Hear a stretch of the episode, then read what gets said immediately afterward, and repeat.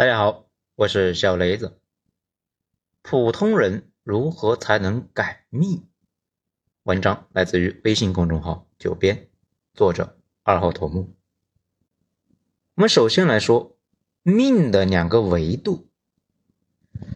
我这些年对命的含义呢有两个维度的理解：原生家庭和所处时代。这两者基本上是框住了大部分人的一生。很多人一辈子呢都摆脱不了原生家庭带来的影响，情绪、习惯、性格这些大部分都在很小的时候形成了。孩子的成长过程主要受父母的影响。如果父母感情和睦，孩子呢大概率是一个性格温和型的人，他这辈子一般不会因为太冲动而得罪人。如果父母经常吵架，孩子大概率会遗传一部分暴躁基因，这些影响都会渗透在一个人一生中的方方面面。有些人不卑不亢，不招人烦；有些人稍有刺激呢就发飙。这两种人大概率啊会走上两条人生道路，后者必须用自身的其他优点来抵消自身性格上的缺陷，而且父母的性格呢会对孩子的性格产生影响。孩子不一定只是简单模仿父母，也可能是向父母的另外一个方向发展，其中的情况非常复杂。比如，有的父母呢太老实懦弱，最终一事无成，那孩子呢有可能在懂事之后啊就对老实超级反感，慢慢的走向另外一面，觉得所有人都亏欠于他，干啥缺德事那也都毫不愧疚。此外，父母的财力和能力，同样也决定了孩子周围是什么生活质量的人群，决定孩子上什么学校，决定能够接触到什么类型的人。所以说，孩子触及的教育资源，其实呢，就是父母财力和能力的延伸。国外有的父母啊，不惜花大价钱买房聚集居住在一起，到底是为了什么呢？在那里买房，有些小区啊，甚至还需要进行面试。如果家庭地位处于低层啊底层，就无法呢入住这样的高端社区。这个问题啊，同样在国内出现了。个别地区的父母在花费上千万购入老破小的房子，全家窝居在一个狭小的空间里面，到底为的是什么呢？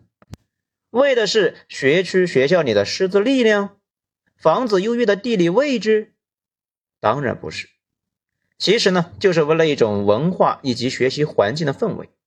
父母能够拥有上千万资产，能力、财力，那自然是不可能太差劲。居住在东西海的父母们普遍坚信，在这种环境中成长起来的孩子呢，会更加健康一些。说到这里呢，可能就有人会有疑问：父母是北大、清华名校毕业，儿女就能够继承父母学霸级别的智商吗？当然不能了。智商是这个世界上最不稳定的遗传。西方富豪们呢，往往都是通过啊生一群的孩子来对抗这种不稳定性。但是父母的很多思维方式会在潜移默化中传给儿女。那比如孩子之间发生矛盾打架了，绝大部分的父母呢，固定的思维模式倾向于不能够让孩子受气；而理性的父母呢，他的思维模型则是更倾向于让孩子反思，到底是交往中哪个环节出了问题。才导致失控的一个场面发生。下一回遇到这种情况，应该怎么去应对？如果孩子学习成绩变差，理性的父母呢，也会更倾向于反思这段时间在什么地方有了变化，是不是这部分的变化呢，导致了孩子的情绪出现问题，从而影响了自身的学习。我认为回溯和反思是人类历史上最伟大的进步。它让人摆脱了思想上的重复性的错误再发生。人都有个毛病，犯过的错误呢会重复再犯，容易出问题的地方，下次啊肯定还要再出问题。如果每次出问题都选择糊弄过去，时间长了，慢慢的呢就忽略了这个问题的存在，人也就一直呢在原地停留打转，止步不前。在具备回溯能力的人，必须呢经过长期的训练。以及呢，现代工程项目的锤炼，普通人非常难以具备这种能力，甚至呢都不知道从哪下手。而在工程学上，为了这项技能发明了一大堆的工具，如果父母是学霸，在学业有成之后呢，奔赴现代企业做工程项目相关的工作，而且经过长期的锤炼，专业能力已经是融入骨髓，那么他们很有可能在日常生活中潜移默化的把这种能力呢传递给下一代。现代义务教育多少弥补了一些家庭教育的差距，但是没有办法消除最本质的隔阂。学校可以教给你现代人类取得的巨大的科学成就。但是学校提供的是一种平均水平的教育。如果你的家庭教育水平低于平均水平，那学校能够拉高你达到平均教育水平。但是如果你想要高于平均水平，学校呢往往是无能为力的。这方面只能够依靠你的父母，把他们的积累的人生经验传递给你。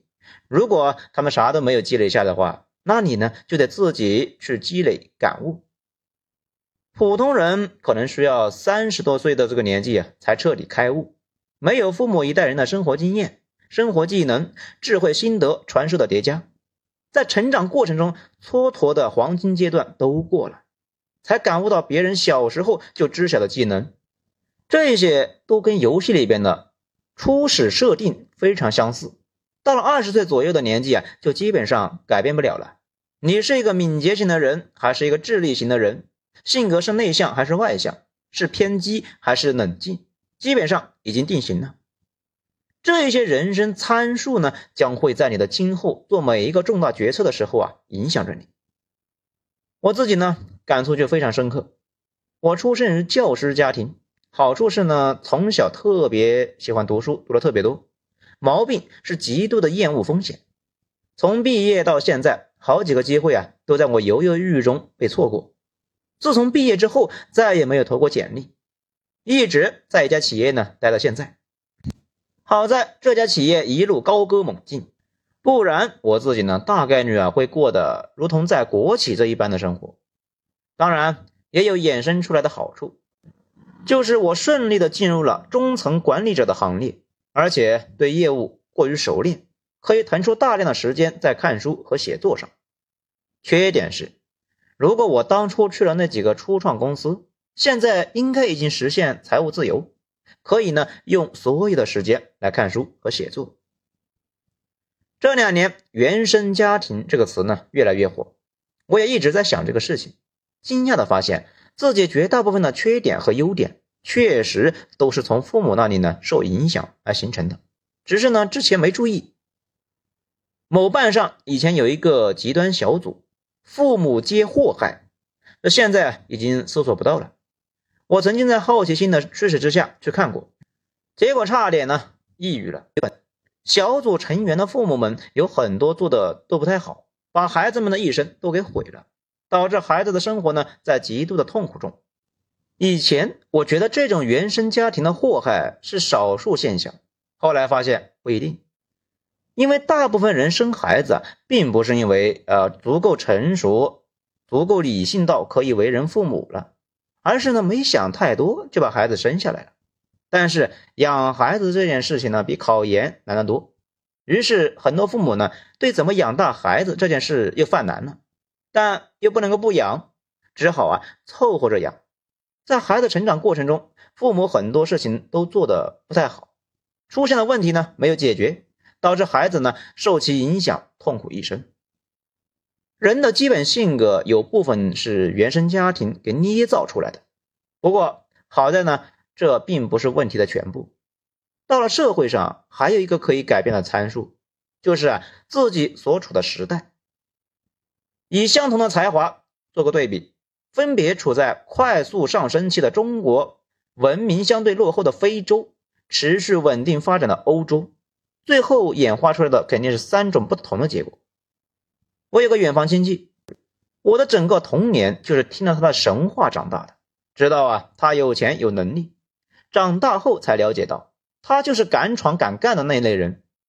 在二十世纪八十年代，他就顶着巨大的风险开了一家小饭店，随后就步入了开挂一样的人生。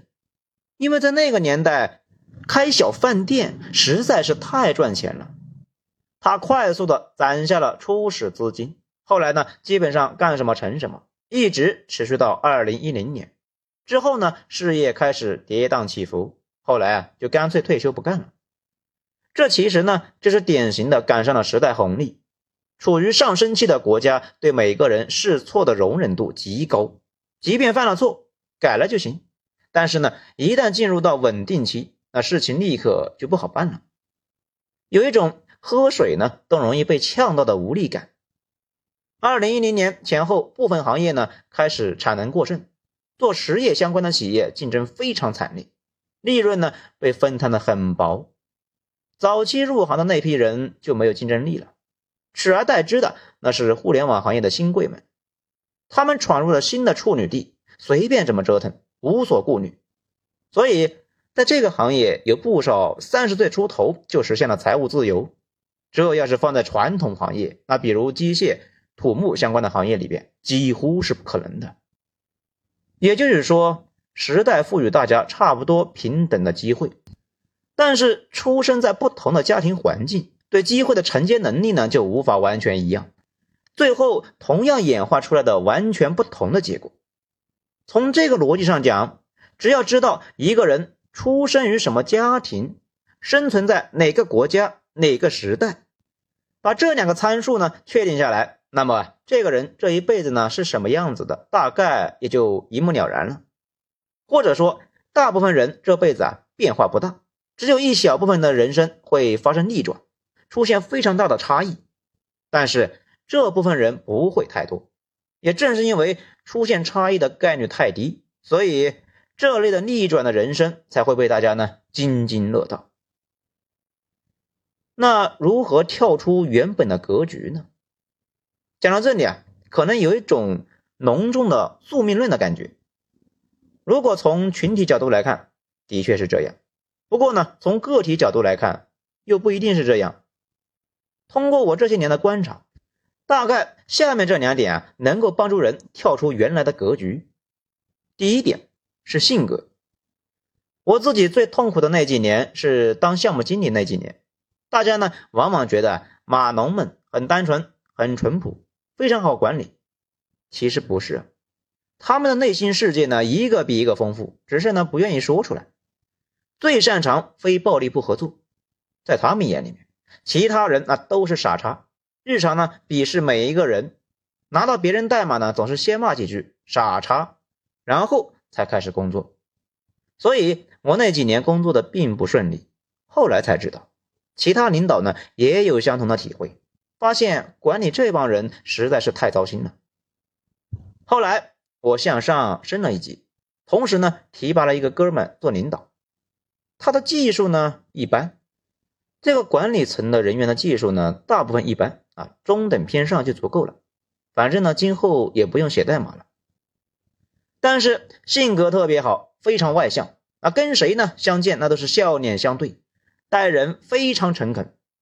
在一次座谈分享的时候呢，他说他的性格本来是属于内向的，但是后来呢，强迫自己不再回避别人的目光，主动和别人打招呼，并且呢，认真聆听他人。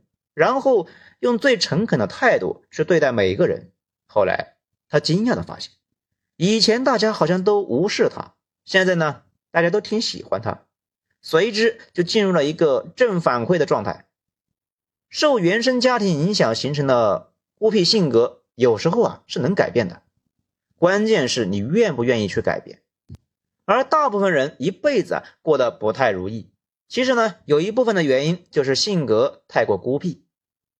此外啊，太多人总想玩一点社交技巧，可是呢又没有那个能力，最后啊就成为了一个画虎不成反类犬。通过我这些年的观察，得出的结论就是，如果在社交中你实在是不知道怎么做，可以呢选择真诚的对待他人。从长期来看，真诚是成本最低的一种策略，既不用做作矫情，也不用复杂的社交技巧。还可以呢，快速获得别人的信任。前两年我去大学里边招聘，所有人都在简历里面写了精通专业技能。其实呢，想想就知道，那些编程语言没个三两年的实战功底，很少人敢说自己精通啊。不过呢，大家都这么写也就无所谓了。不过呢，总会有人会诚恳的写着，只用过某某某啊，写了上万行代码，不确定是否精通。这种人肯定会让面试官眼前一亮。当然了，能不能够被录用，那还得走常规流程。但印象分呢，那肯定是加上了呀。人这一辈子，自己的能力是一回事，但是能往上攀升，大多数的时候啊，都是因为遇到贵人，愿意呢拉你一把。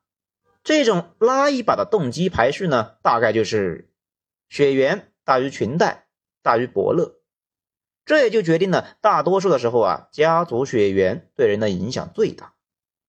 正常人只能够期望遇到伯乐了。而且那还得是没有自家人需要提携的伯乐，在这种情况下，伯乐呢才会去拉一个没有血缘关系的人。那在这个时候，你肯定得是一个性格好的人，最起码呀不能够人见人烦。事实上，有太多人呢好不容易啊攀升起来之后就暴露本性，最后呢栽在了目中无人、招人烦这个毛病上。第二点是职业。职业的发展关键有两点，一点是职业本身，另外一点是你自己。职业本身的意思呢，说的是这个职业的发展前景怎么样。同一个人在不同的行业里面发展，其结果呢可能完全是不一样的。比如十年前你分别选了互联网、土木和机械相关的三种职业，这完全就是三种不同的发展路径。到现在呢，大概率那也是完全不同的结果。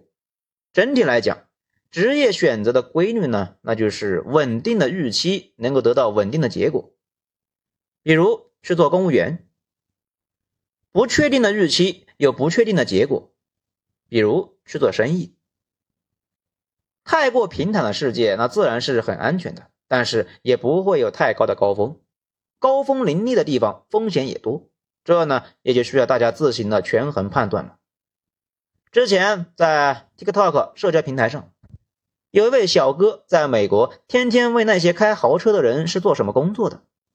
在小哥得到的回答里边，基本没有确定性高的行业，而确定性高的行业门槛那都高的离谱。这美国的医生呢和律师从业资格执照，比中国的门槛啊高的很多很多，而且呢又贵又难。当然呢，最重要的还是人本身。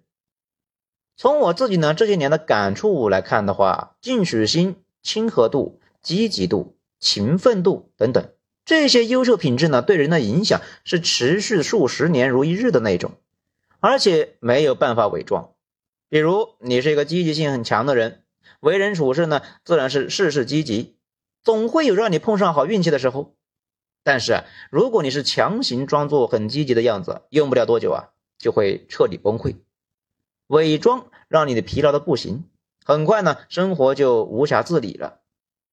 最近几年有深刻的研究发现，意志力和积极性呢，都跟肌肉记忆呢极其相似。另外，跟不同的人能够举起不同重量的差距一样，意志力和积极性的差距也非常大。但是，意志力呢和积极性是可以通过刻意训练来变得强大的。不过呢，就跟大部分人无法长期坚持去健身房一样，大部分人也没有办法太过明显的改善这两个参数。那最后呢，咱们并不是在宣扬宿命论，只是啊从大部分普通人的人生样本来分析，并且呢得出结论。一部分普通人的一辈子已经被出生家庭和生存时代给框死了。你应合理的跳出那个被框住的圈子，把视野放大来看。现在这个时代呢，无疑是中国五千年的历史上最好的时代，给了普通人太多的机会和选择。无论是谁，如果能够认真的在一个领域呢，专心的投入十年的时间研究，基本上都能够达到一个很高的高度。大家。可以想象一下自己十年之前是什么样的，现在又是什么样的？估计呢很少有特别倒退的人，而且哪怕只是集中注意力呢，在一件事上投入十年时间，结果啊大概率也不会太差。好，今天的内容以上，谢谢收听，喜欢的话给一个五星评价。我是小雷子，精彩咱们下场说。